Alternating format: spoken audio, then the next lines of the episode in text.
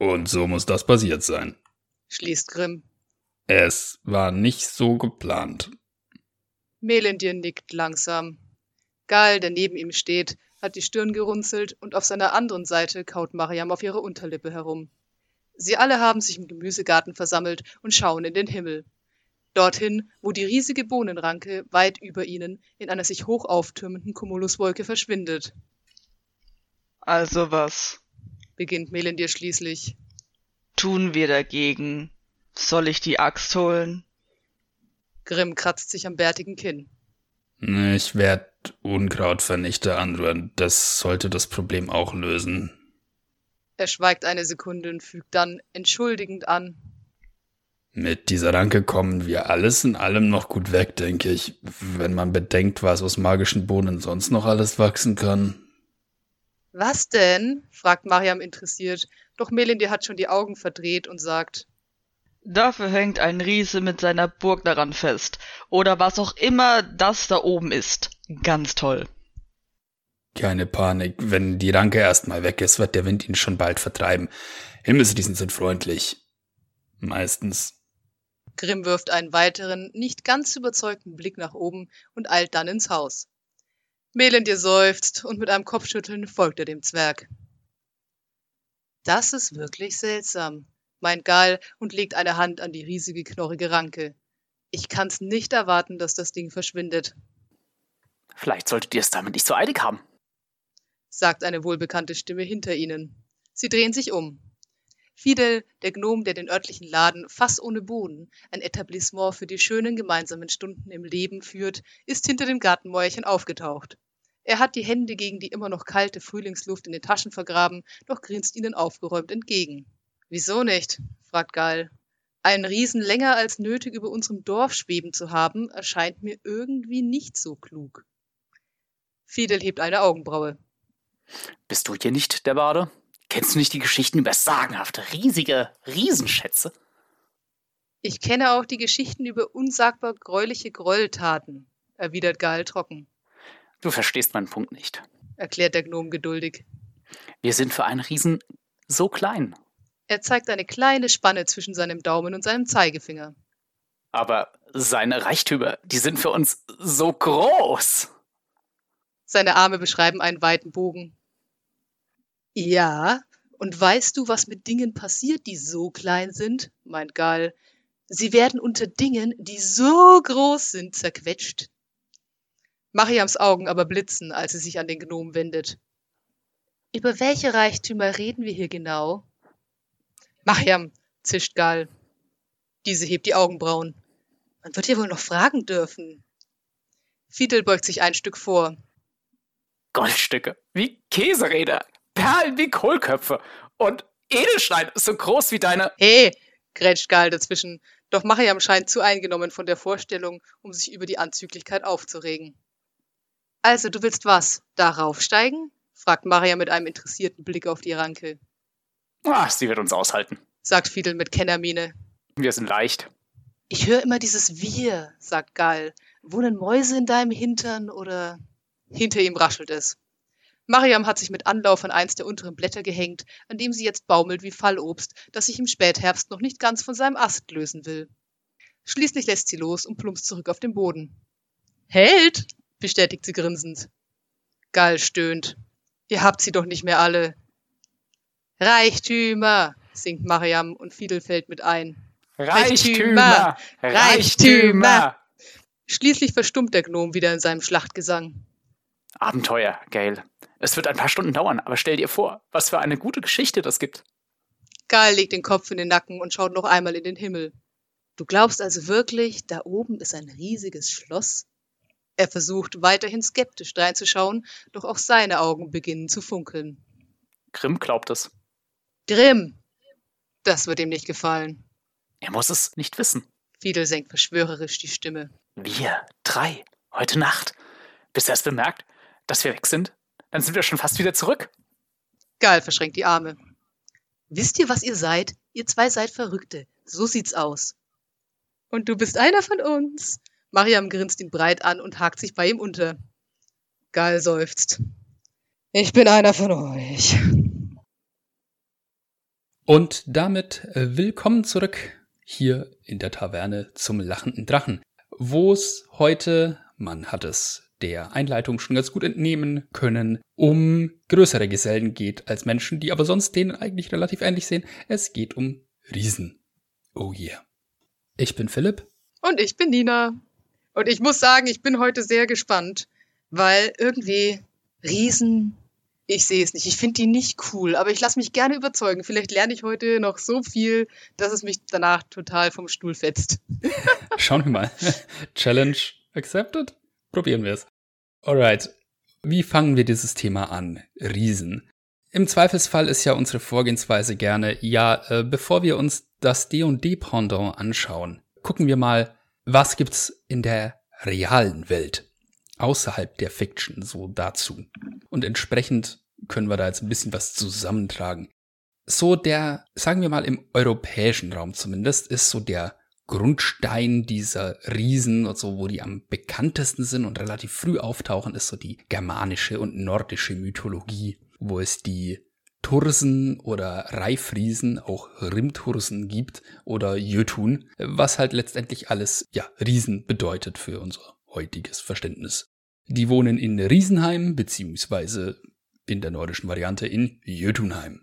Und hier zeigt sich auch schon eine Parallele zu D&D. Sie verkörpern die unbändigen Naturkräfte wie Eis, Feuer, Wasser, Stein oder auch Erdrutsche, Orkane und Springfluten. Und weil sie wie die Naturgewalten seit Anbeginn der Welt existieren, werden sie als sehr weise bezeichnet und als sehr klug. Und wir werden sehen, das ändert sich später in der Geschichte, in der Mythologie der Zeiten sehr stark. Im Ragnarök der nordischen Götterdämmerung ziehen die Tursen, die Riesen, gegen die von, müsste ich eigentlich Thursen sagen? Haben die dieses TH? Wie in Futhark? Ich nehme an, wir sagen das alles komplett falsch, deswegen macht das nichts. Fair. also die Tursen ziehen im Ragnarök gegen die von Odin geführten Asen und Einherjer. Das sind die gefallenen Krieger, die dann eben nach Valhalla gekommen sind, gegen die ziehen die in den großen Kampf am Ende der Welt. Trotzdem ist es so, dass die ersten Götter im nordischen Raum eigentlich auch von den Riesen abstammen. Und auch später finden sich noch zahlreiche Verbindungen zwischen den Göttern und den Riesen, weil wir hatten das irgendwann schon mal, ich glaube, bei unserer Reise über die Ebenen. Die Riesen sind in der nordischen Mythologie nicht zwingend irgendwie groß oder so. Also ihr merkt nicht zwingend, dass jemand, der vor euch steht, ein Riese ist. Und bei denen, die da vorkommen in der Mythologie, gibt es zum Beispiel Skadi. Das ist die Göttin der Jagd mit dem Bogen und des Skifahrens, was ich gerne mal als olympische Disziplin sehen will, und zwar zusammen. Und ihr Riesenvater Piasi hat übrigens auch eine ganz fantastische Geschichte, die erzähle ich euch später. Und es gibt natürlich auch Loki, der sagt euch allen was, dessen Vater im Allgemeinen als der Riese Fabauti bekannt ist, was insgesamt äh, seine in den Geschichten oft etwas bessere Beziehung zu den Riesen erklärt. Also oft, wenn es um Riesen geht, gibt es so ein Loki, geh du mal. Das liegt daran. Spannend ist an Loki übrigens auch, dass er sich Loki Laufeyasson nennt, also Sohn der Laufey, seiner Mutter, und nicht über die männliche Linie geht. Also anscheinend findet er seine Riesenabstimmung zumindest nicht als etwas, das man besonders betonen sollte. Also irgendwas ist da. Ich möchte aus einem ähnlichen Zeitalter noch eine Sache zwischen reinwerfen. Tacitus sagt vielleicht manchen von euch HörerInnen etwas als ein Historiker aus dem alten Rom, der in seiner Germania von weit im Norden lebenden Völkern der Helusier und Oxionen berichtet hat und gemeint hat, das seien Mischvölker aus Menschen und Riesen. Und der Mythos hat sich dann bis ins Mittelalter reingehalten. Witzig. Aber wenn du jetzt schon bei den Römern bist, dann erzähle ich noch was von den Griechen. Die Griechen. In der griechischen Mythologie sind die Riesen nämlich sehr stark und sehr aggressiv, aber auch nicht unbedingt groß. Und bekannt sind sie vor allem, weil sie gegen die olympischen Götter gekämpft haben, genau wie die Titanen, was aber nicht das gleiche ist, was irgendwie die Griechen aber in späteren Generationen manchmal selber nicht mehr ganz gerafft haben. Also auf jeden Fall kamen die Titanen zuerst und dann kamen die Riesen. Warum genau der Streit ausbrach, weiß man nicht. Da haben sich die Leute verschiedene Gründe ausgedacht. Aber dann gab es Battle um die Vorherrschaft im Kosmos, wie man das gerne so macht. Und die olympischen Götter hatten ein Problem Es gab nämlich eine Prophezeiung, die besagte, dass nur ein Sterblicher die Riesen würde töten können. Götter konnten das nicht. Aber zum Glück hatten die Götter ja Herakles und der hat sich dann des Problems angenommen.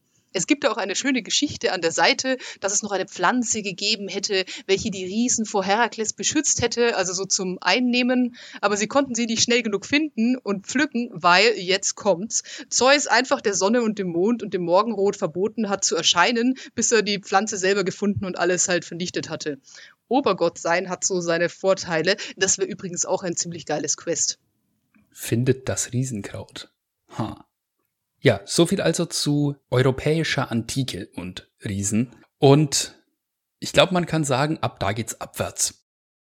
Machen wir einen Schritt ins Mittelalter hinein. Ich weiß, da wollen wir eigentlich nicht so gern hin, äh, Pest und schlechte hygienische Bedingungen. Aber okay. In den Sagen nach den germanischen Mythen werden die Riesen in aller Regel herabgewürdigt zu irgendwelchen Tumben und gewalttätigen Gestalten, die eigentlich nur, ja, Kanonenfutter sind, also Gegner der Helden. Und das war's. Da gab es dann zum Beispiel den Riesen Ecke, der als Gegner des Helden Dietrich von Bern auftritt. Der äh, besaß ein Schwert namens Eckesachs, das in diesem Kampf dann an Dietrich gegangen ist. Uh, ein Artefakt. In einer aus dem Hochmittelalter stammenden dänischen Geschichte eines Mannes namens Syxo Grammaticus. In dieser Historie wird im Vorwort auf Riesen als frühere Bewohner Dänemarks verwiesen. Und interessant finde ich so die Herleitung, warum müssen da Riesen gewesen sein? Ja, äh, da gab es diese großen Steingräber mit diesen riesen Felsbrocken, die da aufeinander gestapelt worden waren. Das müssen doch Riesen aufgebaut haben. Das kann doch kein Mensch getan haben. Ja, also gab es da offenbar früher Riesen, hat er gemeint. Aus ähnlichen Zeiten stammt die Legende eines ja nicht nur deutschen bekannten Riesen, sondern der war so im Areal Deutschland, Polen, Tschechien bekannt, so in diesen Grenzländern, und zwar meine ich Rübezahl. Der wird nicht immer Riese genannt, sondern manchmal auch als Berggeist bezeichnet oder Dämon, also eine der Namenserklärungen oder der versuchten Namenserklärungen ist tatsächlich, dass der zweite Wortteil Zahl eigentlich von einer einem alten Wort für Schwanz kommt, wo halt dann ein äh, geschwänzter Dämon damit bezeichnet werden sollte. Also ein Dämon mit einem Rübenschwanz. ich weiß, dass es nicht damit zu tun hat, aber es hat sich gerade so aufgedrängt. I'm sorry, moving on. Hm.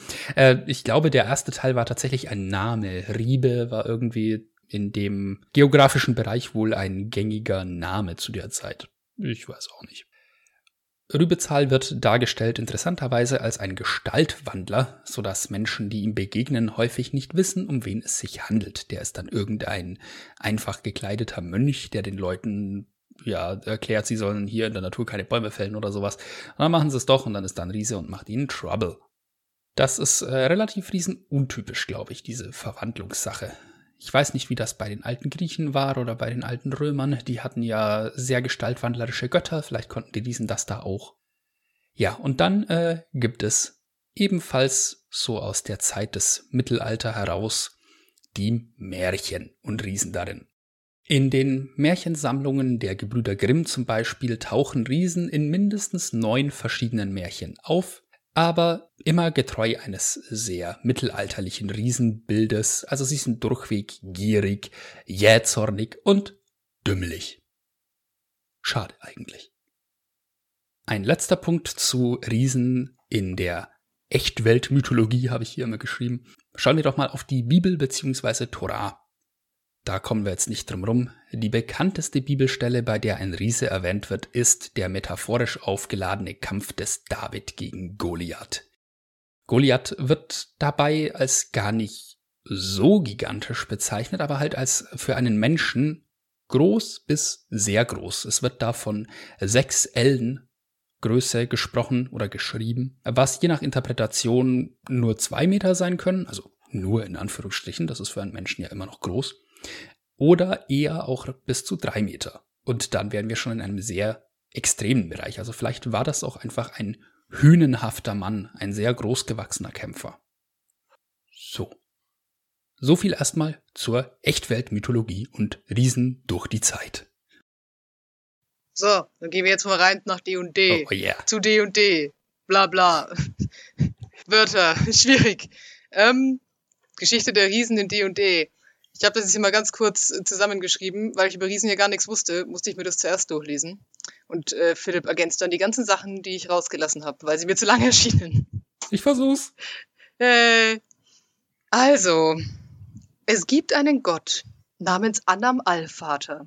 Das ist die oberste Gottheit der Riesen. Er ist 30 Meter groß und stammt vermutlich direkt von den Gewalten der Ordnung und des Chaos ab.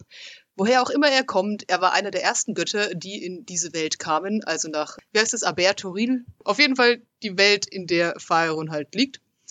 Und Annam hat eine Frau namens Othea und sehr viele Kinder, nicht alle davon mit ihr, und er ist ein scheiß Sexist, der Magie benutzt hat, um nur Söhne zu haben, bis es doch mal eine Tochter geschafft hat, sich rechtzeitig in Sicherheit zu bringen oder besser gesagt in Sicherheit gebracht wurde und damit Gelegenheit hatte, erwachsen zu werden und ihm zu zeigen, dass Mädchen auch was drauf haben und seitdem dürfen auch Töchter geboren werden.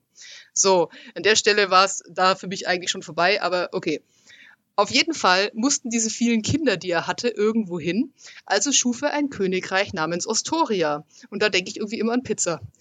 Und er schuf das Ordning. Das ist eine Gesellschaftsordnung, in der jeder weiß, wo er steht, also eine Art Rängesystem. Da kann wir Philipp später noch ganz viel dazu sagen.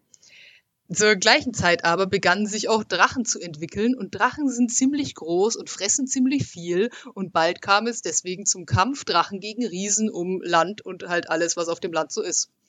Der Krieg endete erst, als Annam und Garix, der Obergott der Drachen, beschlossen, ein Brettspiel um den Sieg zu spielen. Und das hat ewig gedauert und mit einem Unentschieden geendet, wo man sich fragt, na toll, das löst ja mal gar nicht das Problem. Aber der Krieg war damit vorbei. Leider war es zu spät, weil Ostoria bereits größtenteils zerstört war. Ab jetzt beginnt der Teil der Geschichte, den ich sehr mag, weil er so richtig schön daran angelehnt ist, wie nordische Mythen normalerweise klingen. Und zwar wandte sich Annam danach von der Welt ab. Vielleicht hatte er keinen Bock mehr auf Krieg, aber wahrscheinlicher ist, dass er dahinter kam, dass seine Frau Othea, die vermutlich auch einfach nicht mehr eingesehen hat, warum ihr Mann die ganze Zeit rumhuren darf und sie nicht, eine Liebschaft begonnen hatte, und zwar mit dem Gott Ulutiu, dem Gott der Gletscher und des ewigen Eises. Die beiden hatten auch mehrere Kinder, aus denen später die riesenartigen Völker entstanden, und Othea versuchte diese Affäre geheim zu halten, schaffte das aber nicht. Und Ulutio stimmte dann, um die Situation irgendwie zu entschärfen, zu, dass er in eine Art Exil gehen würde, indem er sich tief im Ozean schlafen legte. Das tat er dann auch und so formte sich die endlose Eissee um seinen Körper herum. Othea aber war sterbensunglücklich ohne ihn und wollte auch nichts mehr mit Anam zu tun haben und schon gar nicht noch mehr Kinder mit ihm. Und jetzt kommt so ein typisches Bild, wie man es eben aus diesen alten, merkwürdigen Göttersagen kennt. Und zwar ist Othea ein Berg. Das ist die Gestalt, die sie normalerweise hat. Und Annam Allvater nahm die Gestalt des Windes an und strich um ihre Hänge. Und dadurch kam noch ein letzter Sohn zustande, von dem Annam sich versprach, dass er das Königreich retten würde. Othea fand das echt scheiße von ihm und weigerte sich, den Sohn auf die Welt zu bringen. Und die beiden konnten sich dann letzten Endes einigen, dass Annam die Welt verlassen würde, bis sein Sohn seinen Namen riefe. Tja, jetzt geht die Geschichte allerdings noch weiter. Und zwar hat sich in der Zwischenzeit das Eis vom Körper Ulutius immer weiter ausgebreitet und ja damit auch Ostoria selbst bedroht, also das, was davon noch übrig war. Und einige Söhne von Othea wollten etwas dagegen unternehmen, was auf die eine oder andere Weise vermutlich darauf rausgelaufen wäre, Ulutiu Schaden zuzufügen, weshalb ihre Mutter es verbot. Die Kinder von ihr und Ulutiu wollten damit auch nichts zu tun haben, also schwenkte Lanaxis, das ist der hier vor allem erwähnte Sohn von Othea und Annam Allvater, um und beschloss, seine Mutter einfach zu vergiften.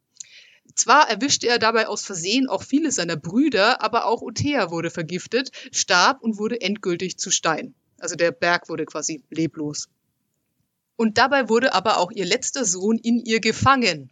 Als er dann endlich geboren wurde, falls man das so sagen kann, also er musste sich da dann halt selber irgendwie rauswühlen, versuchte er zwar das Königreich wieder aufzubauen, so wie sein Vater das ja gewollt hatte, aber weil seine Mutter ja gestorben war, als er noch ungeboren war, war er körperlich behindert. Er war zu klein und deswegen lehnten die anderen Riesen ihn ab. Und dann wurde er letztendlich erschlagen in einem Krieg zwischen den riesenartigen Völkern und den Menschen auf der einen Seite und den Riesen auf der anderen Seite. Da er nie nach seinem Vater gerufen hat, blieb Annam außerhalb dieser Welt und seither weiß niemand, wo er ist, und das Königreich Ostoria wurde nie wieder aufgebaut. Die Geschichte geht an der Stelle jetzt noch ein bisschen weiter, aber ich denke, das ist ein ganz gutes Ende und ihr habt verstanden, woher die Riesen kommen. Punkt. Holla. In der Tiefe habe ich das tatsächlich nicht nachgelesen, aber es ist äh, sehr äh, spannend und erklärt auch ein paar Ansätze, die ich gefunden habe, dass zum Beispiel die Sturmriesen sich noch an dieses Riesenkönigreich erinnern teilweise und danach streben, es wieder aufzubauen, aber ja, da nicht unbedingt aktiv darauf hinwirken in den meisten Fällen, sondern halt versuchen, Omen zu lesen und äh, herauszufinden, wann es an der Zeit dafür ist. Ja, vor allem erklärt es, warum die Riesen irgendwie all over the place sind. Aber ja. Ja. Ah. Mythologie. In D&D genauso verrückt wie in der Realität. Und offenbar genauso sexistisch. Naja. Also ich muss sagen, das haben sie da tatsächlich sehr gut gemacht. Also ich hatte das Gefühl, dass der, der sich diese Geschichte ausgedacht hat, vielleicht der Gary selbst, dass der da schon ziemlich einen Background hatte, damit es so klingt, als ne, also tauschen ein paar Namen aus, das könnte echt sein. So. Ja. Also aus der realen Welt echt sein. Ihr versteht, was ich sagen will. Also das war schon sehr gut. Also ich meine auch das mit den Töchtern und so, das ist natürlich sehr realistisch, aber ich dachte mir schon so, weil die Riesen den ja immer noch verehren, diesen Annam Allvater. Und ich dachte mir, oh Gott, Leute, move on. Sucht euch was Besseres. Da gibt's halt Frauen und manche von euch sind zu klein. Also man kann sich ja wirklich über andere Sachen, oh, da, da, da reg ich mich so auf. Gedanken das sind okay, aber das, das geht gar nicht. Könnt ihr nicht auch Gehirne fressen, verdammt. Äh, was ich noch über die Riesen in äh, Ferun gelesen habe, was ich noch äh, ergänzen möchte, ist einerseits, dass dieser Drachenkrieg insofern, also der Krieg zwischen Riesen und Drachen insofern bis in die Gegenwart der vergessenen Reiche nachwirkt, als dass Drachen und Riesen immer noch nicht im gemeinsamen Areal leben. Also in einer größeren Gebiet gibt es vielleicht in manchen Fällen weder Riesen noch Drachen, aber ansonsten entweder oder, nie beides parallel, weil ansonsten gibt's da Beef und irgendwer von beiden haut dann wieder ab. Aber ja, ein Riese und ein Drache in einem Gebiet, das äh, funktioniert offenbar bis heute einfach nicht. Und dieser Krieg hat äh, tausend Jahre gedauert angeblich, also kann man wohl verstehen, dass das äh, Spuren im kollektiven Gedächtnis hinterlassen hat bei Drachen wie Riesen. Was ich noch interessant fand, ist, ähm, Riesen scheinen in D&D eine andere Definition von Gut und Böse zu haben als die Sterblichen. Zum Beispiel bewerten sie als gut, wenn eine Tat Mut zeigt, eine Gottheit oder Familie ehrt oder einen anderen guten Riesen. Die Folgen, die die Tat hat, spielen dagegen keine Rolle bei dieser Bewertung. Demgegenüber ist eine Tat böse, die aus Feigheit geschieht, aber auch Stehlen oder das Verraten von Gottheit, Familie oder Vertrauen wird als böse bewertet und auch alles, das einen Riesen aus seinem bevorzugten Lebensraum herauszwingt, ist böse. Das könnte ein ganz interessanter Aufhänger für ein Abenteuer in D&D sein, dass das per se als böse bezeichnet wird, wenn ein Riese bewegt wird, genötigt wird, sein äh, natürliches Areal zu verlassen. Und böse außerdem ist das Verstoßen gegen das Ordning, also dieses Kastensystem. Und wenn wir schon dabei sind, das Ordning. Was ist das jetzt überhaupt? Ich habe das so verstanden, dass Riesen diese Mentalität haben, dass es für sie unmöglich ist, dass zwei Riesen einander ebenbürtig sind.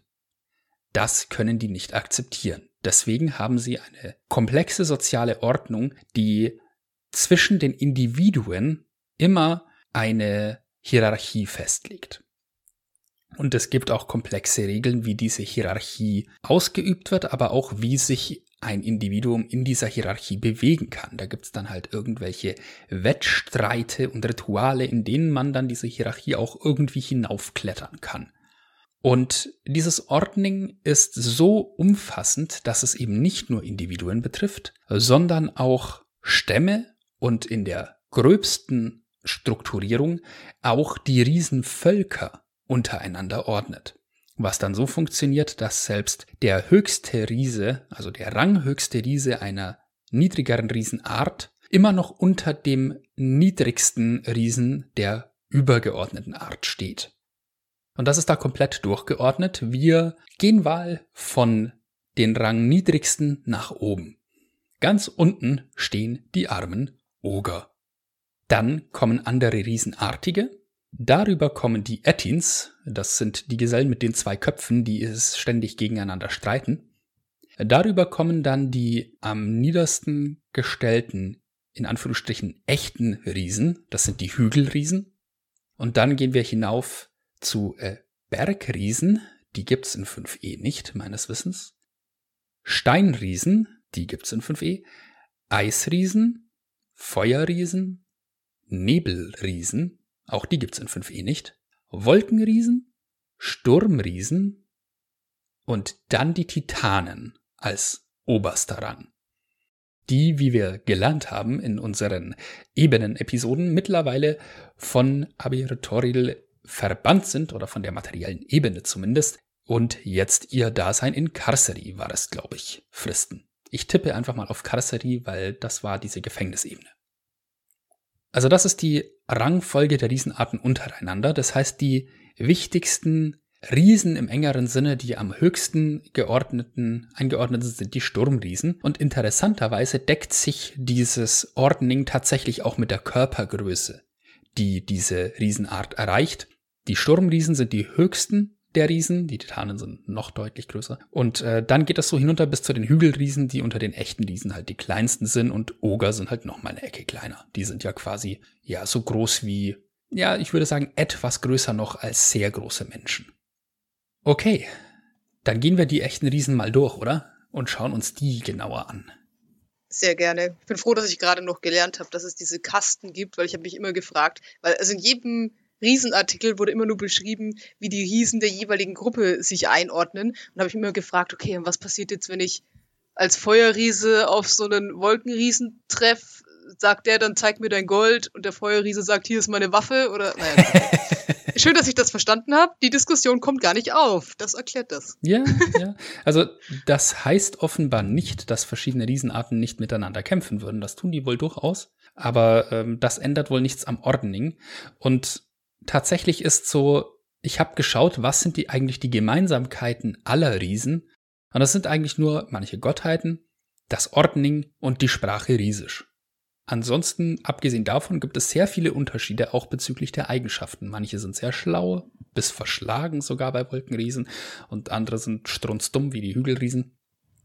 Und äh, da kommen wir jetzt auch ein bisschen zu diesen Echtwelt-Mythologien zurück, ich finde nämlich, man kann die Riesenbilder verschiedener Zeitalter sehr schön äh, auf bestimmte Arten von Riesen in D&D projizieren. Äh, denn bei den Hügelriesen, da sind wir definitiv im tiefsten Mittelalter. Während die anderen Riesenarten sehr viel eher in die nordische, germanische Ecke gehen. Also zu Hügelriesen. Hügelriesen sind, wie man es erwarten würde, wenn ich vom Mittelalter spreche, dumm und primitiv, aber stark und zerstörerisch. Sie sind unglaublich hungrig und können fast alles verdauen, auch Aas und fauliges Blattwerk.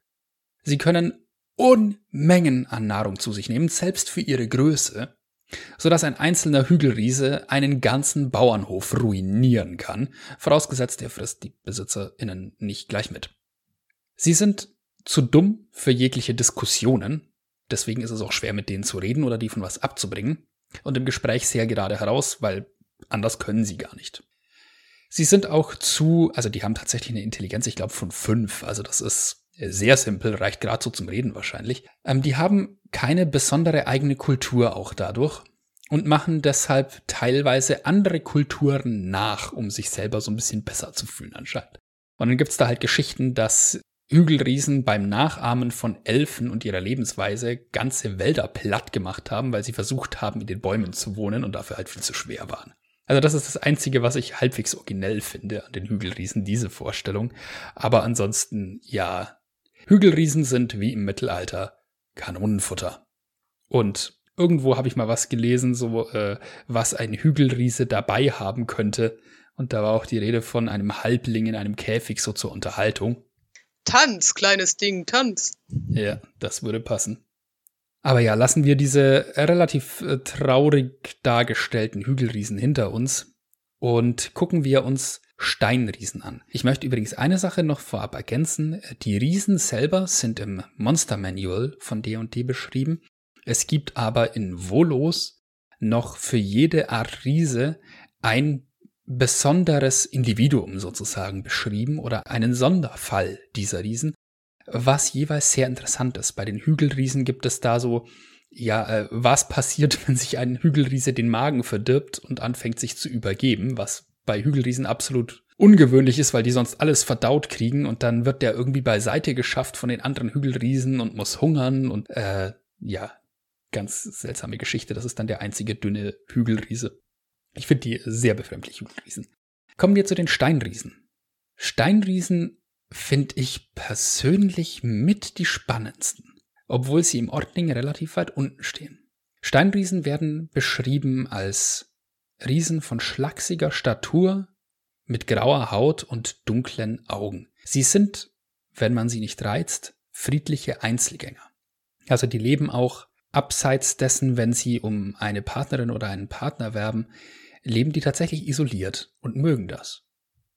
Für Steinriesen sind ihre isolierten Höhlen heilig und die schönsten Orte auf der Welt. Sie schätzen die Stille und die Zurückgezogenheit und verbringen viel Zeit ihres Lebens damit, ihre liebsten Höhlen mit Gravuren und mit Steinmetzarbeiten zu verschönern.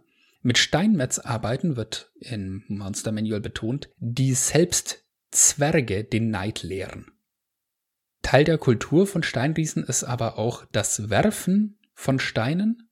Das haben eigentlich alle diesen gemein, dass sie diese Steine werfen können. Aber bei denen gehört auch das Fangen von Steinen dazu. Da wettstreiten die damit und sie haben einen großen Respekt für Athletik, sodass beschrieben wird, dass ein Steinriese, der einen Felsbrocken wirft, das nicht aus purer Kraft macht oder nicht nur mit purer Gewalt, sondern dabei auch elegant aussieht und da Wert drauf legt, dass er eine schöne Technik hat. Das finde ich ein nettes Detail. Steinriesen, das finde ich am interessantesten an ihnen, betrachten die oberirdische Welt als nicht real sondern als einen Traum.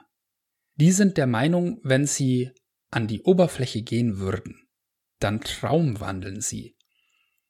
Das bedeutet auch, dass sie sich an der Oberfläche oft völlig anders verhalten als sonst, denn sie glauben ja, sie würden träumen und ihr Handeln hätte keine Konsequenzen. Dadurch kann es sein, dass äh, ein Steinriese auch vielleicht böse Taten da oben begeht, aber das dann in dem Gefühl tut, dass das ja gar nicht real sei.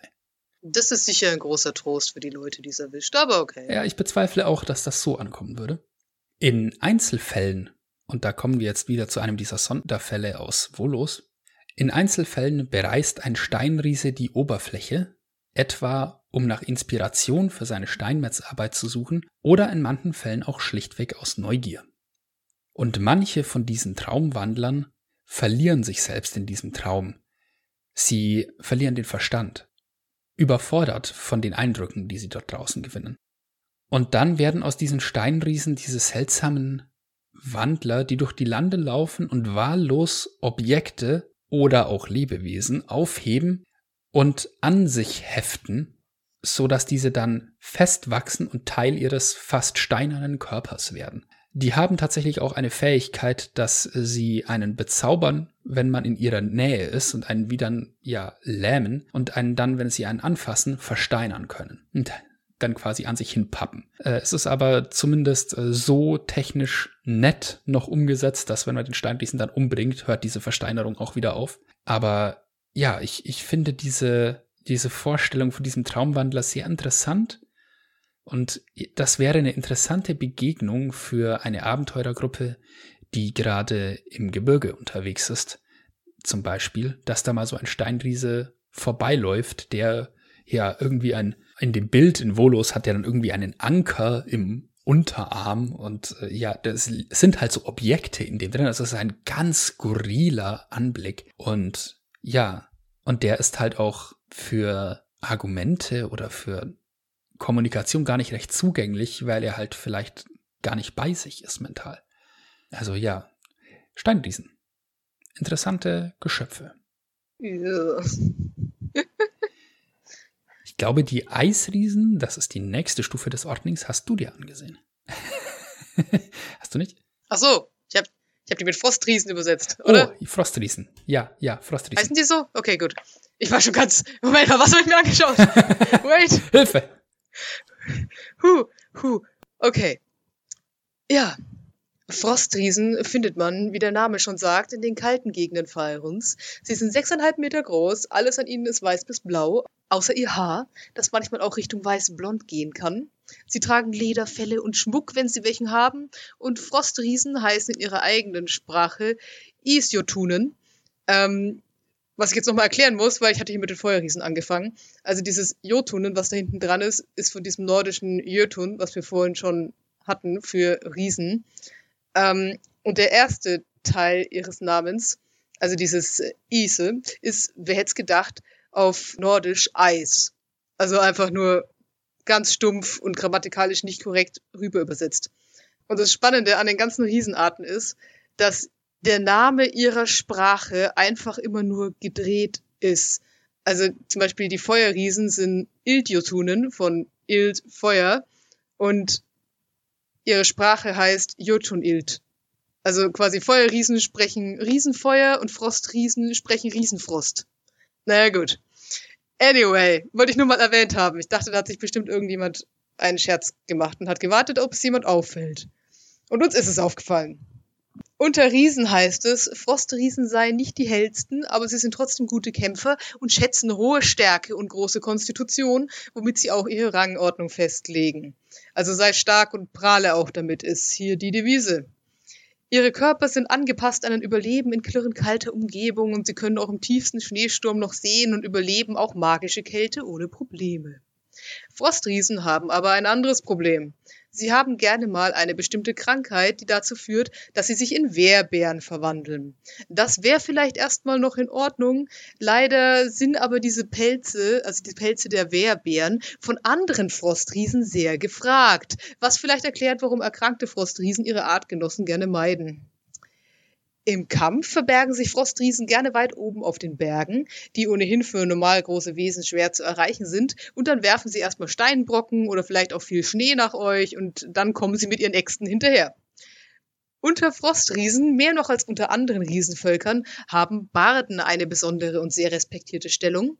Also Barden sind die sogenannten Skalden. Die sind weniger magisch begabt als normale Baden, beherrschen dafür aber Runenmagie und verbringen den Großteil ihrer Zeit damit, Abenteuer zu erleben und epische Sagen über Sagas, über ihren Clan und ihre Vorfahren und ihre Anführer zu schreiben. Frostriesen können da, wo sie leben, nichts anbauen und essen deswegen viel Fleisch oder halt das, was sie woanders erbeuten. Und sie essen das Fleisch, wenn es frisch ist, gerne auch roh, weil dann ist es ja noch warm und wenn man sonst bei Minusgraden lebt, ist das dann auch schon ausreichend als äh, warmes Essen. Sie halten sich selbst auch Tiere, und zwar Winterwölfe, Eulenbären und manchmal auch Yetis. Yay! Also Yetis für die Speisekarte, oder wie? Ich glaube, das sind dann eher, also ich weiß nicht, also ich glaube, die Winterwölfe und die Eulenbären sind eher Freunde. Ob sie die Yetis essen, weiß ich nicht. Also Freunde, Haustiere. Ah, okay. Verstehe. Bei den Yetis weiß ich nicht. Ich weiß nicht, ob ich mir gegrillten Yeti vorstellen kann oder möchte. Aber ich kann mir sehr wohl Yetis als Wächter vorstellen, weil die noch ein bisschen schlauer sind wahrscheinlich als manche anderen Kreaturen, wobei ja Winterwölfe auch sehr klug sind. Hm. Ich glaube, die Winterwölfe sind klüger als die Frostriesen, aber das ist noch was anderes. hm. Okay, soll ich, soll ich gerade mit Feuer weitermachen? Ich glaube, die sind. Äh, nee, sind warte. die die nächsten? Doch, Feuer. Jawohl. Genau. Also hier hatte ich diesen ganzen Shit mit den Namen erklärt. Feuerriesen nennen sich Ildjotunen, also von Ildfeuer und Jotun, das sind ja diese altnordischen Riesen. Ähm, und noch ein kleines bisschen Linguistik. Das Wort Jötun kommt vermutlich von einem Wort, das sowas wie verzehrend oder gierig bedeutet. Also sind Jötun in irgendeiner Form Vielfraß oder Menschenfresser, aber in dem Sinne wie Naturgewalten Menschen fressen. Aber okay, das führt jetzt zu weit. Ich wollte es nur mal irgendwie am Rande erwähnt haben, weil ich es spannend fand. Feuerriesen leben in vulkanisch aktiven Gebirgen und sind vortreffliche Handwerker, natürlich vor allem Schmiede. Feuerriesen sind fünfeinhalb Meter groß und plump, also vom Körperbau eher wie Zwerge als wie Menschen und der Name ist Programm. Ihre Haare und Augen haben die Farbe von Feuer, ihre Haut die von Kohle und ihre Klamotten sind farblich darauf abgestimmt. Ihre Sinne und Fähigkeiten sind auch auf das Leben mit dem Feuer abgestimmt. Also sie können in flirrender Hitze sehr gut sehen und sind immun sogar gegen Drachenfeuer. Und Feuerriesen schätzen Mut und lieben es, ihre Stärke an der von anderen zu messen. Und wenn es um Kampf geht, dann schmeißen sie gerne heiße Steine oder Lava nach euch, um euch danach mit flammenden Langschwertern auseinanderzunehmen, solltet ihr noch leben. Ihr erkennt hier so ein gewisses Muster, wie Riesen das normalerweise machen im Kampf. Ja, die werfen mal irgendwas nach euch und falls ihr dann immer noch steht, dann ähm, geht's in den Nahkampf. Von der Religion her verehren viele Feuerriesen immer noch Annam, aber nicht wenige sind dazu übergegangen, Surtur zu verehren, den Feuerriesengott. Der ist uns auch bei unserer Reise durch die Ebenen schon mal begegnet, denn er residiert in der Ebene des Feuers. Surte, der Schwarze, ist übrigens auch eins zu eins eine Gestalt aus der nordischen Mythologie, wo er auch ein Feuerriese ist und der Herrscher über Muspelsheim, einem feurigen Gebiet im Süden.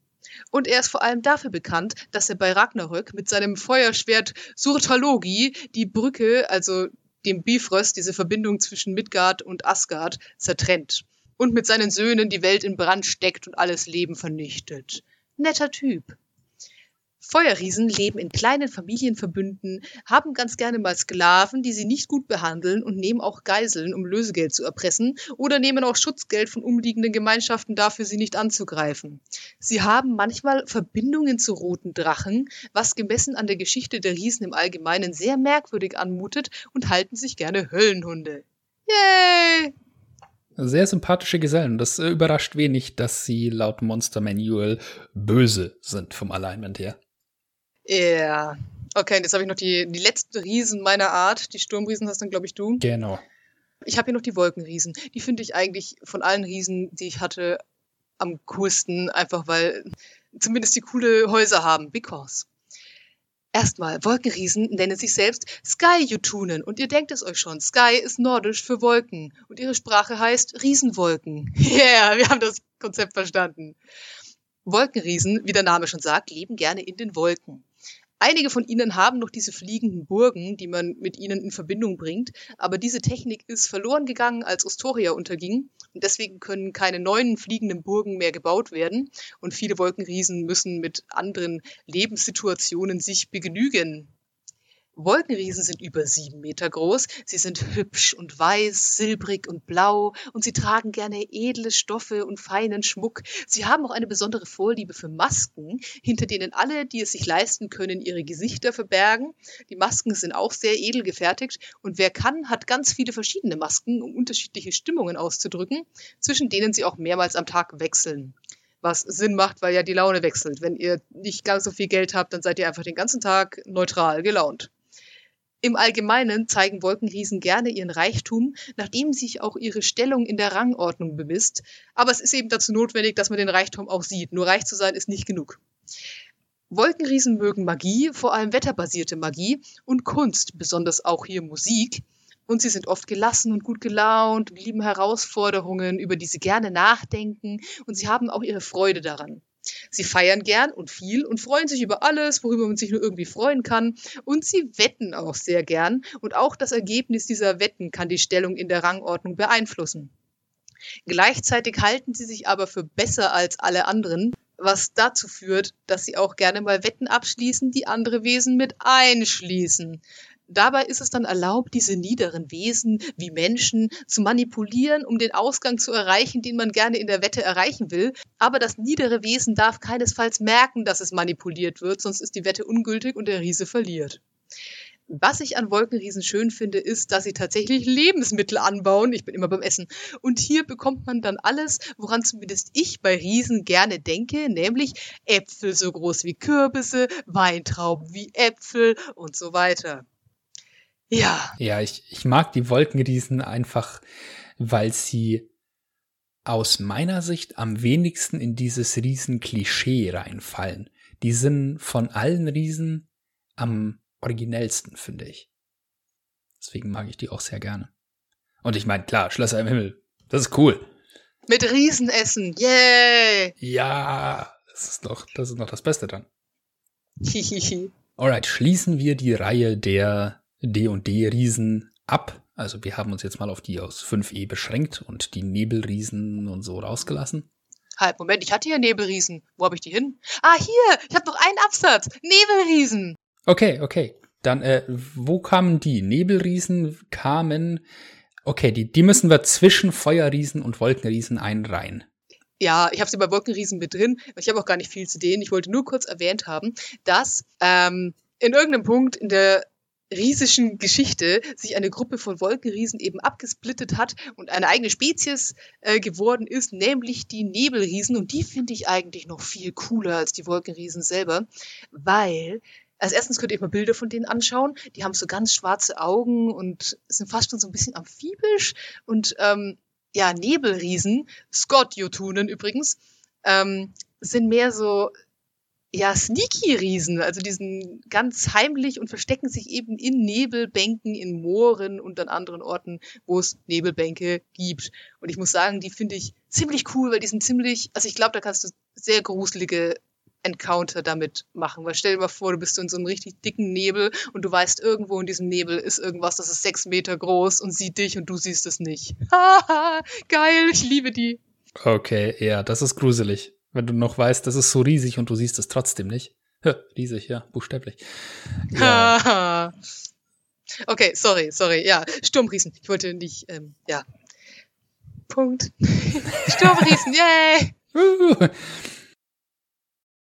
Die größten und ranghöchsten Riesen sind Seher, die an Orten leben, die so weit wie nur irgendwie möglich vom Schuss liegen. Also so weit draußen, wie es irgendwie geht. Das kann der Grund des Meeres sein, das kann aber auch der Gipfel eines Berges sein, den noch nie jemand erklommen hat. Wir wissen, in fantastischen Welten können die noch sehr viel höher werden als der Mount Everest.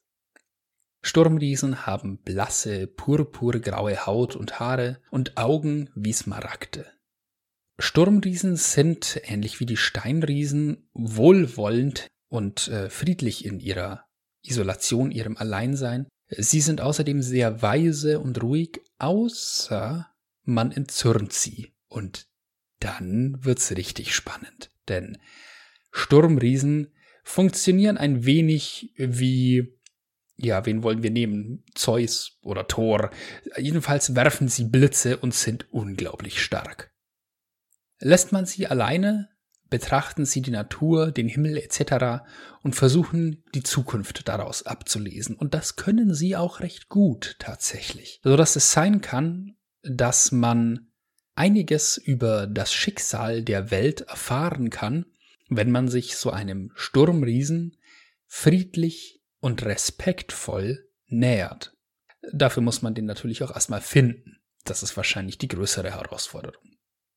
Auch bei Sturmriesen gibt es eine interessante Abwandlung der Sturmriesen, die in Volos beschrieben ist, nämlich die sogenannten Quintessenten. Also das ist zumindest die deutsche Übersetzung. Ich finde den Begriff etwas komisch, aber äh, sehr viel cooler ist, was sich dahinter verbirgt.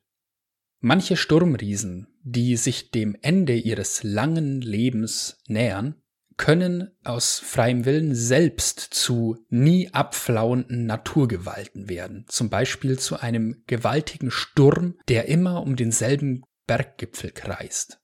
Sad. Diese Phänomene können kurzzeitig wieder ihre frühere Gestalt annehmen, um zum Beispiel zu kommunizieren.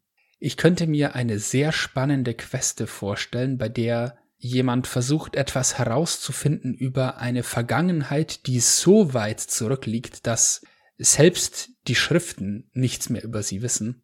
Und dann gibt es da eine Legende über diesen Sturm, mit dem man sprechen kann und der seit Menschengedenken und länger wütet.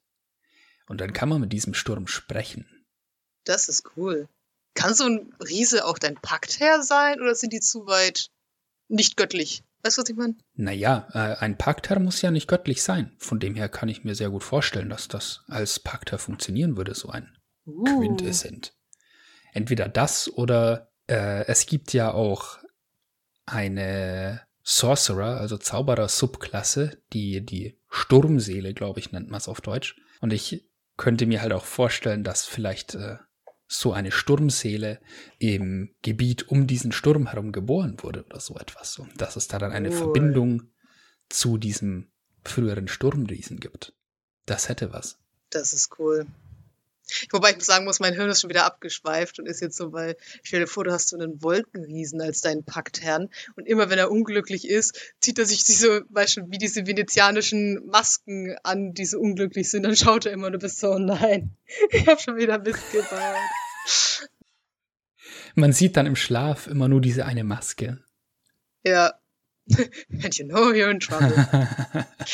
oh ja, kann man viel mit anfangen. Ja, okay, Riesen, Riesen als Paktherrn. Hätte was. Andere Riesen. Wir haben ja jetzt die echten Riesen, in Anführungsstrichen, oder die wahren Riesen, wie auch immer, durchgesprochen. Also einmal von Hügelriesen bis hinauf zu den Sturmriesen. Die Titanen lassen wir an der Stelle mal weg. Das sind ja nicht Riesen im engeren Sinne. Was gibt es da sonst noch? Ich habe da mal zwei Beispiele mir rausgepickt. Einerseits die Zyklopen und andererseits die Fomorianer.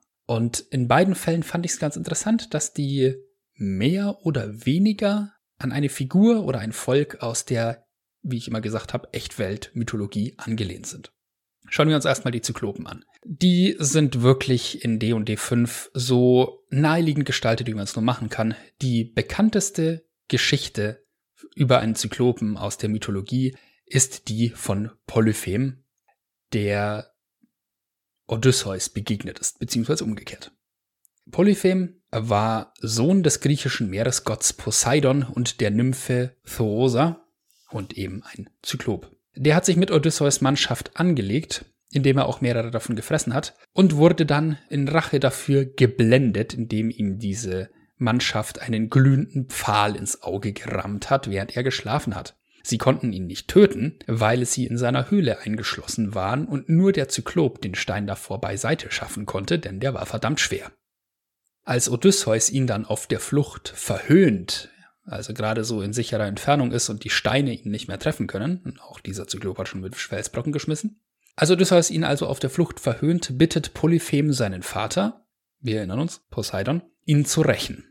Und weil Poseidon und Odysseus ohnehin schon nicht gut gestellt war zu dem Zeitpunkt, hat er diese Bitte gern erhört und so kam es erst zu dieser legendären Odyssee, bei der Odysseus mit seiner Mannschaft fast zehn Jahre auf dem Meer herumirren muss, bis er nach Hause zurückkehren kann, dann natürlich unter Verlust seiner gesamten Mannschaft.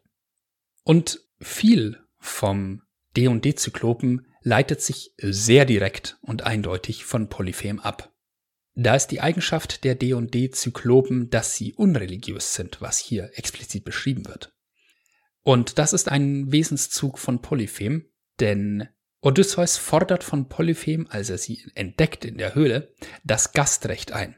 Polyphem aber verweigert das und verhöhnt die Abhängigkeit der Griechen von ihren Göttern, wobei er auf seine eigene Unabhängigkeit verweist. Genau das ist in D&D für den Zyklopen so vermerkt, diese Eigenschaft. Ebenso eine Parallele ist die Eigenschaft der Zyklopen laut Monster Manual, Viehherden zu halten. Auch Polyphem war Hirte.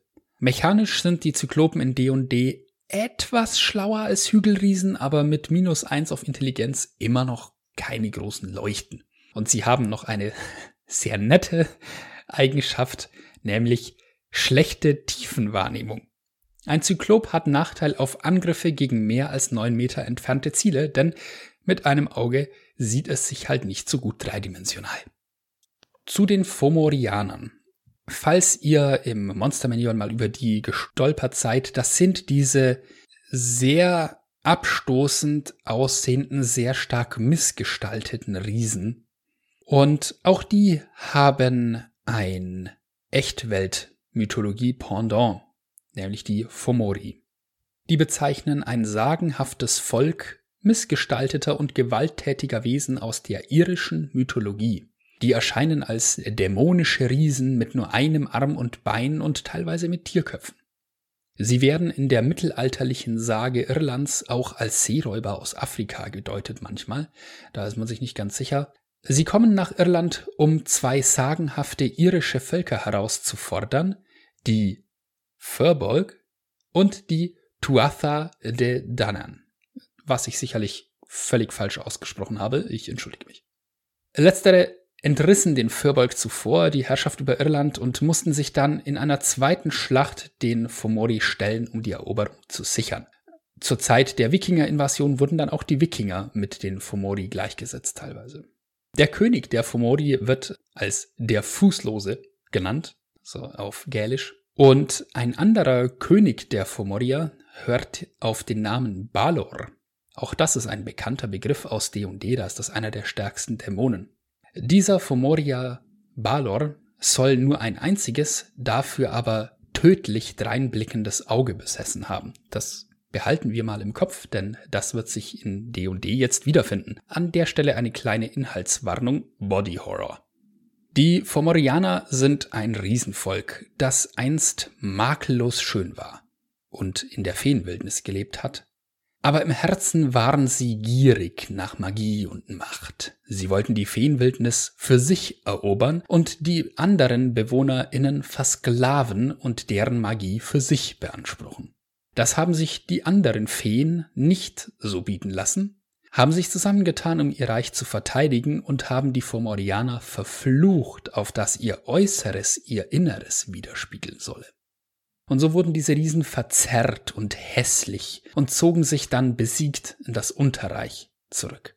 Ihren Hass haben sie behalten, so dass sie Sklaven für ihre Ernährung arbeiten lassen oder für ihre Ernährung halten und sie kennzeichnen ihre Gebiete mit den Leichen ihrer Feinde, also die Grenzen. Zitat aus dem Buch. Sie bemalen ihre Höhlen mit Blut oder nähen Glieder und Körperteile zusammen, um Parodien der Kreaturen zu erschaffen, die sie getötet haben. Mm. Und wie wir gerade eben gehört haben mit dieser Geschichte von Balor und dem bösen Blick, auch die Fomorianer in Monster Manual können die Fähigkeit böser Blick benutzen, was psychischen Schaden anrichtet und einmal am Tag sogar eine magische, wenn auch zeitlich begrenzte Deformierung des Opfers bewirken können. Ja, Inhaltswarnung Ende. Kann man einbauen, sollte man dann aber wissen, wo die roten Linien der Leute am Tisch sind. Denn das ist schon ein bisschen arg krass. Okay, also so viel zu den anderen Riesen sozusagen von meiner Seite. Möchtest du noch die Furbolgs machen oder soll ich kurz die Goliaths einschieben? Ähm, du kannst gern die Goliaths machen, da sind wir jetzt dann bei den Halbriesen eher. Schieß los. Goliaths. Also wir hatten es ja vorhin ganz kurz im Halbausflug in die Bibel. Kommt bestimmt von Goliath. Anders kann ich mir das nicht erklären. Es ist unklar, woher Goliaths genau kommen, aber meistens glaubt man, dass sie irgendwie entweder mit den äh, Steinriesen verwandt sind oder mit den Erdgenassi.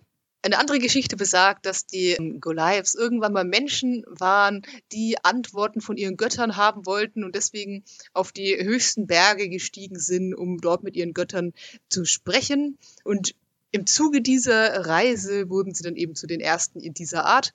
Und äh, manche sagen auch, dass sie von den Göttern aus Edelsteinen geschaffen wurden. Irgendwie so. Also ich muss sagen, ich finde die Edelstein-Variante am schönsten.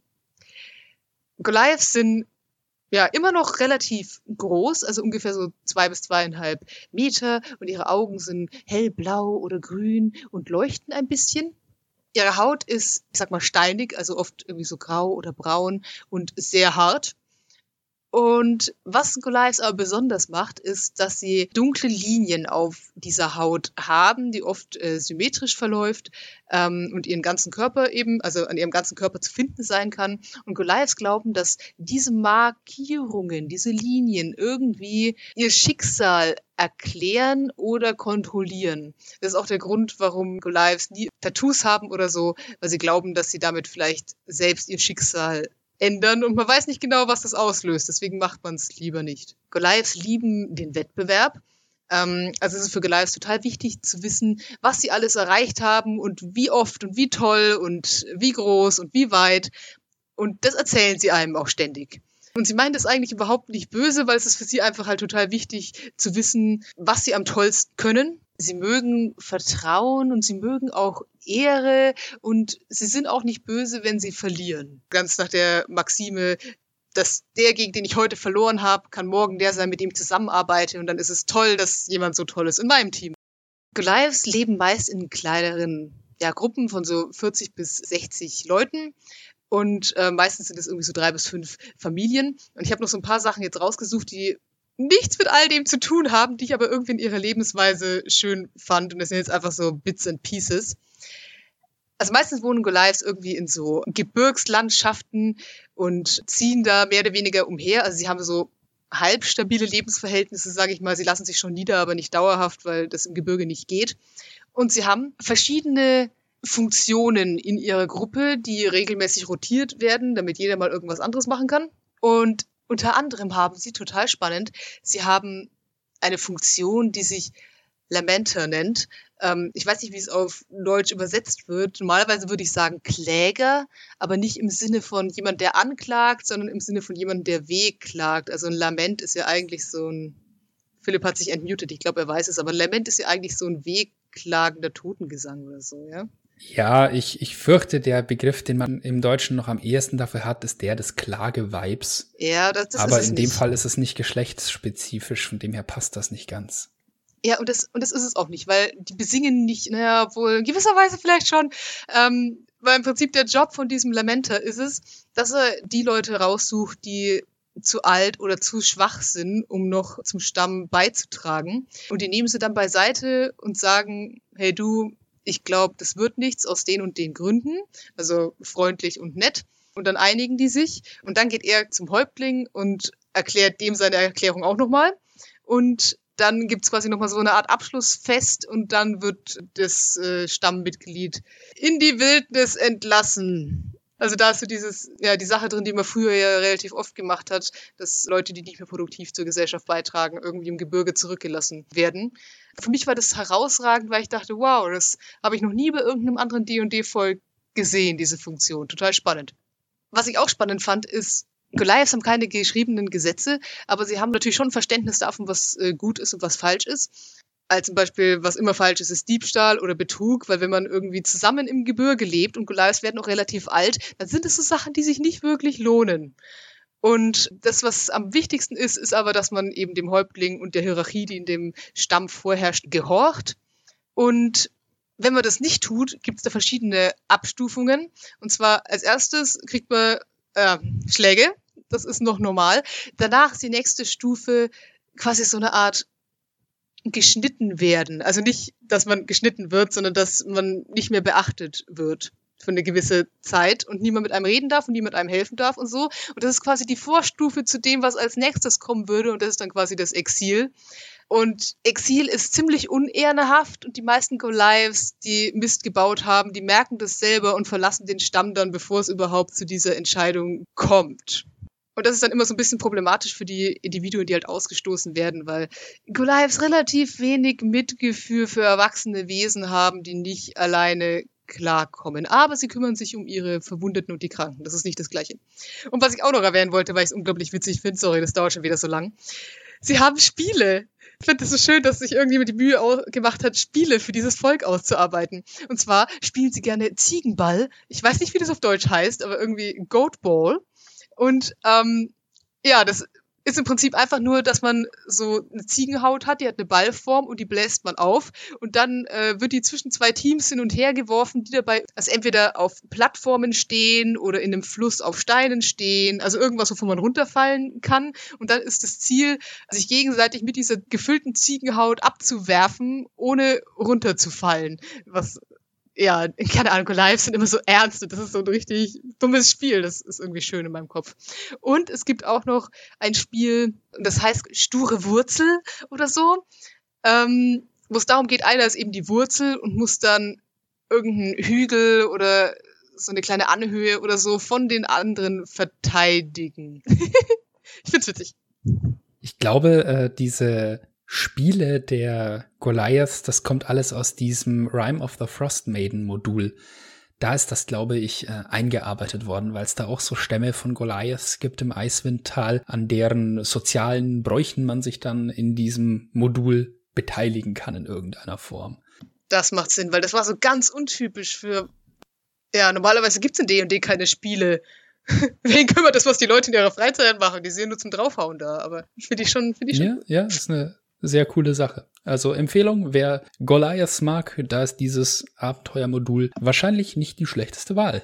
Allerdings, äh, glaube ich, könnte es noch dauern, bis es das auch auf Deutsch gibt. Und ihr müsst Ziegenball spielen. Es ist nicht optional. Auf gar keinen Fall. okay. Andere Halbriesen. Also ich werde jetzt auf die Ogern nicht eingehen, aber die Furbolg wollte ich mir noch anschauen. Zumal es die Furbolg ja ebenso wie die Goliath als Spielervolk gibt. In der Echtwelt-Mythologie sind uns die gerade vorhin schon so nebenbei untergekommen. Und zwar ist das auch ein Name aus der irischen Mythologie, der eines der ersten Völker bezeichnet, das nach Irland einwanderte. In D&D haben die Furbolg damit sehr wenig gemeinsam. Sie sind eigentlich angelehnt an ein anderes häufiges Motiv aus der Sagenwelt, nämlich an den Waldschrat oder den wilden Mann oder den Mo im Bayerischen, aus der germanischen Mythologie ursprünglich. Der wilde Mann ist da so eine metaphorische Figur, teilweise gibt es tatsächlich auch die wilde Frau, eine metaphorische Figur, die als wilde, stark behaarte Gestalt erscheint, die noch, ja, noch menschlich ist, aber halt für das Wilde steht, für die bedrohliche Natur, so wie früher auch die Riesen eben. Und ja, wie diese wilden Männer und Frauen, wie diese Waldschrate stehen die Fürburg in D&D für die Hüter des Waldes. Es sind große, stämmige Gestalten, die im Verborgenen leben und die die Natur beschützen. Es wird eben beschrieben, dass sie zum Beispiel im Winter alle Nahrung, die sie angesammelt haben und nicht selbst brauchen, eben im Wald verstreuen, damit die Tiere davon essen können und den Winter überleben können. Und es sind halt, ja, die perfekten Druiden eigentlich. Und ja, es gibt auch so eine Geschichte, die im Volos erzählt wird über die Firbolg, dass halt ja eine Abenteurergruppe einen Drachen verfolgt, der in ein Firbolg-Territorium sich zurückgezogen hat. Und dann finden sie nach einer Nacht plötzlich den Kopf dieses Drachen in ihrer Mitte auf Holzpfählen aufgespießt. Und dann äh, sagt halt einer aus der Runde, der schon von Furbolg gehört hat, ja, das ist deren Art zu sagen, sie mochten diesen Drachen hier erstens auch nicht und zweitens ist unsere Arbeit hier jetzt getan und wir sollen uns wieder verziehen. Und das sollten wir dann auch tun, sonst sind unsere Köpfe nämlich die nächsten. Yay! nice. Also ja, Furbolgs, so die eigentlich auch eher netten, friedlichen Hüter des Waldes, die zurückgezogen leben und sich den Auswärtigen nicht zeigen möchten, denen man aber halt auch nicht in die Quere kommen sollte, denn die stehen halt auch für die Wildheit der Natur und man sollte immer bedenken, dass ein Druide, der ja erstmal ne, als etwas Positives meistens dargestellt wird, als etwas, das äh, Pflanzen und Tiere liebt und beschützt, äh, zu Druiden gehört auch die Gewalt des Wetters, gehören Erdrutsche und so weiter. Also da ist dieses ganze Gesamtbild von der allmächtigen Natur mit drin. Und ja, da, auch das verkörpern Furbolgs so ein Stück weit. Und dazu passt auch diese stämmige, große Statur, die die haben. Plüschig. Okay, so viel dann zu den Halbriesen. Ich möchte noch eine Sache erwähnen, die ich in dem Kontext nicht äh, übergehen wollte, nämlich dass es auch eine ganz interessante Spielercharakteroption zu Riesen gibt, nämlich eine Subklasse, die in Tasha's Cauldron of Everything hinzugefügt wurde. Auch eins der Bücher, das leider noch nicht übersetzt ist. Und zwar geht es hier um den Rune Knight, um den Runenritter oder Runenkämpfer, eine Subklasse des Kämpfers. Dieser Rune Knight versieht seine Waffen mit Runen, was einen magischen Effekt auslöst, der jeweils pro Effekt an eine Unterart von Riesen angelehnt ist. Außerdem kann ein Rune Knight zunächst für eine Weile die Größenklasse groß erlangen, also wirklich anwachsen, und äh, ab Stufe 10 ist er das dann sogar permanent. Da wird's dann in den Tavernen ein bisschen eng, da muss man sich dann ducken. Auf Stufe 18 kann sich der Rune Knight sogar noch weiter aufblasen und bekommt dann noch eine höhere Größenklasse und jedes Mal erhöht sich halt auch der Schaden dieses Rune, Rune Knight. Also ja, äh, eine Klasse, die sehr gut zu Goliaths passen würde, aber auch zu diversen anderen Völkern, die vielleicht irgendeinen Bezug zu Riesen haben. Äh, passt nirgendwo mehr rein. Geil. Was ich noch erwähnen wollte, ist, dass es äh, ein schönes Modul gibt anscheinend, das ich leider noch nicht gespielt habe, aber die Kritiken davon waren früher und sind heute immer noch sehr gut. Und zwar Against the Giants. Das war tatsächlich, ähm, also es war eine Abenteuerreihe, die tatsächlich schon in der ersten Edition von AD&D rauskam und dann immer wieder recycelt wurde. Und die sind jetzt auch wieder in der fünften Edition recycelt, nämlich in den äh, Tales from the Yawning Portal. Philipp, deutsche Übersetzung, Geschichten aus dem klaffenden Portal? Nee. Ähm, klaffendes Portal war jedenfalls die Übersetzung der Taverne, ja.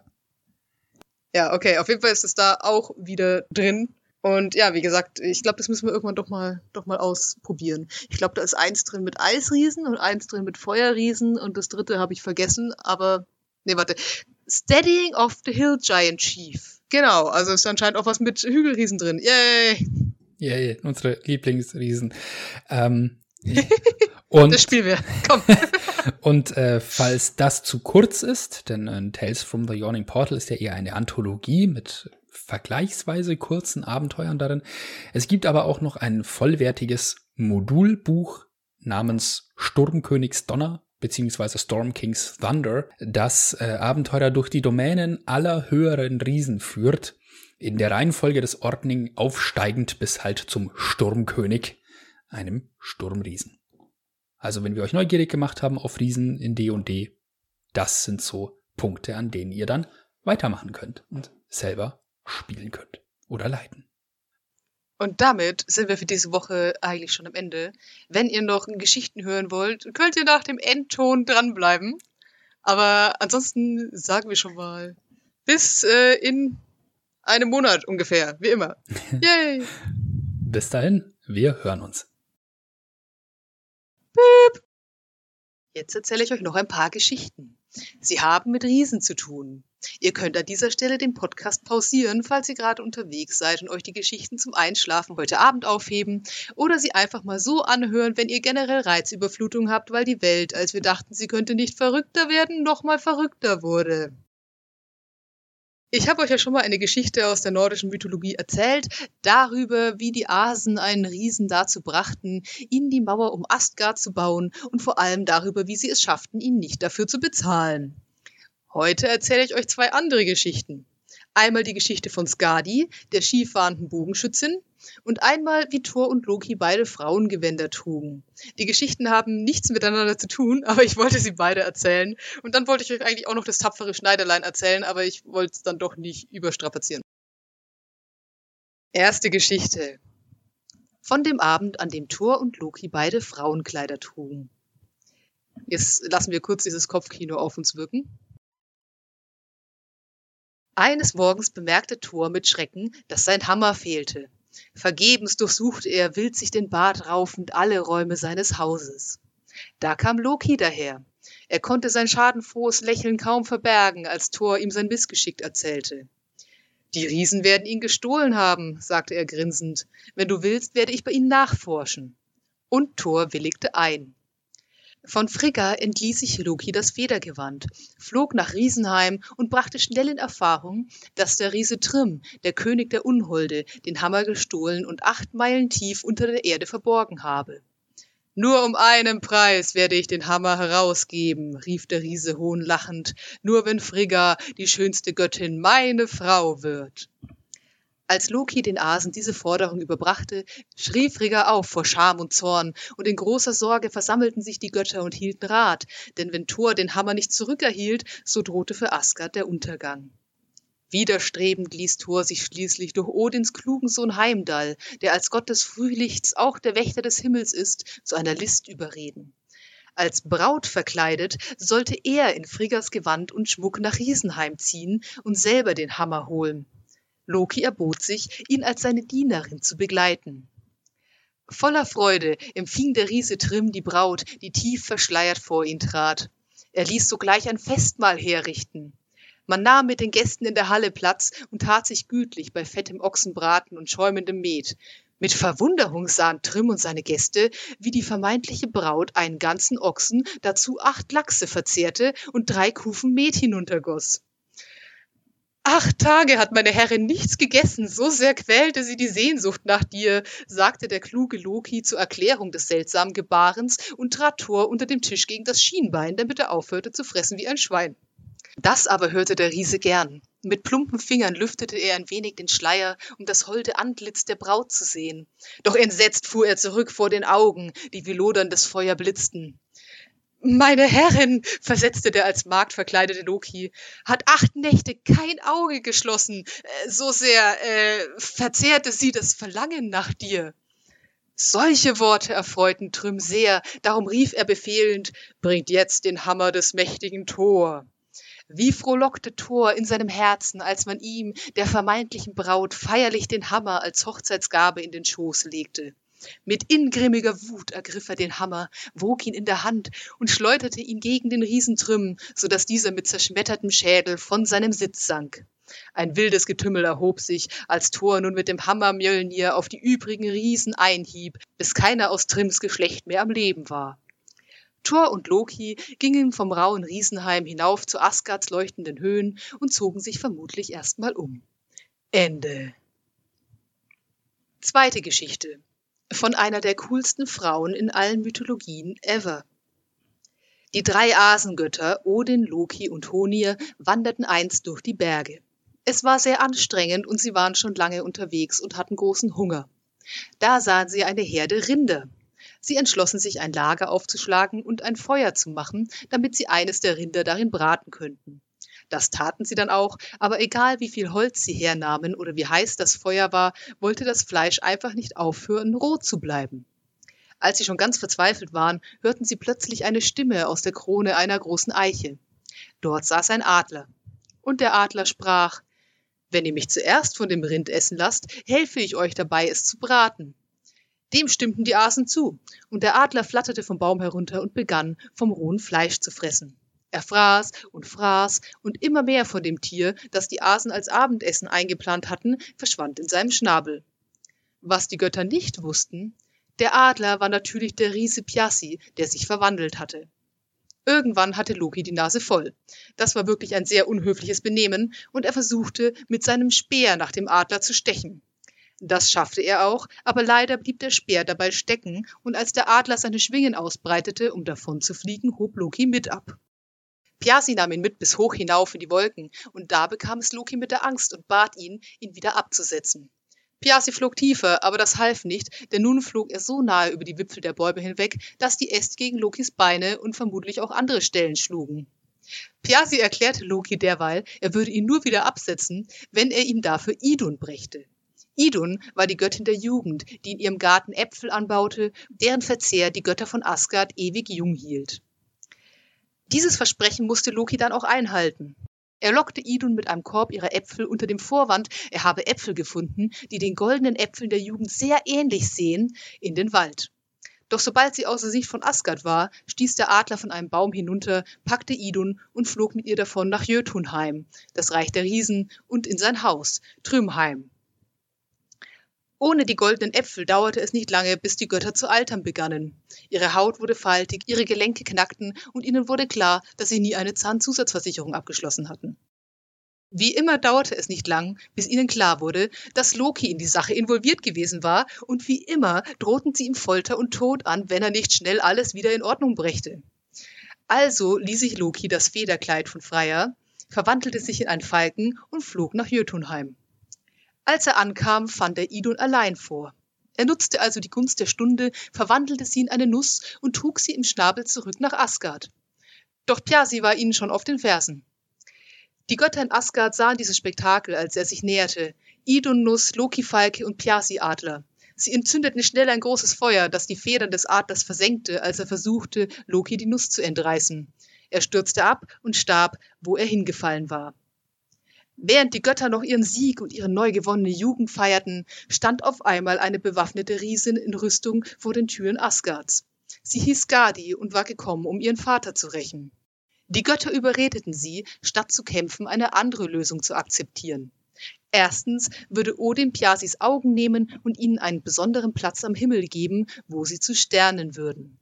Zweitens würden die Götter Skadi, die sehr ernst war, zum Lachen bringen. Alle Versuche scheiterten, bis Loki sich im Tauziehen mit einer Ziege maß, wobei das Seil einmal um den Leib der Ziege geknotet war und einmal um Lokis Hoden. Ich denke mir das nicht aus. Das sah anscheinend sehr witzig aus, und als Loki irgendwann aus den Latschen kippte, musste sogar Skadi kichern. Drittens und letztens durfte sich Skadi einen der Götter zur Ehe aussuchen, aber nur anhand der Füße. Sie nahm das schönste Paar, weil sie dachte, sie würden zu Balder gehören, dem schönsten und freundlichsten aller Götter. Doch es stellte sich raus, die schönsten Füße in Asgard hatte der Meeresgott Njörd. Dennoch heirateten die beiden, es war ein schönes und rauschendes Fest, doch danach mussten sie entscheiden, wo sie in Zukunft leben wollten. Njörd hatte ein schönes Haus am Strand, Skadi hatte ein Haus auf einem schneebedeckten Gipfel. Sie einigten sich darauf, zuerst zu Skadi zu ziehen. Doch es stellte sich heraus, dass Njörd sich nicht an das Geheul der Wölfe draußen gewöhnen konnte. Also zogen sie in Njörds Strandhaus. Doch dort ließen die Schreie der Möwen Skadi nicht zur Ruhe kommen. Sie ging zurück in ihr Haus in den Bergen, Njörd blieb am Strand, die Ehe war beendet und wenn sie nicht gestorben sind, dann leben sie noch heute.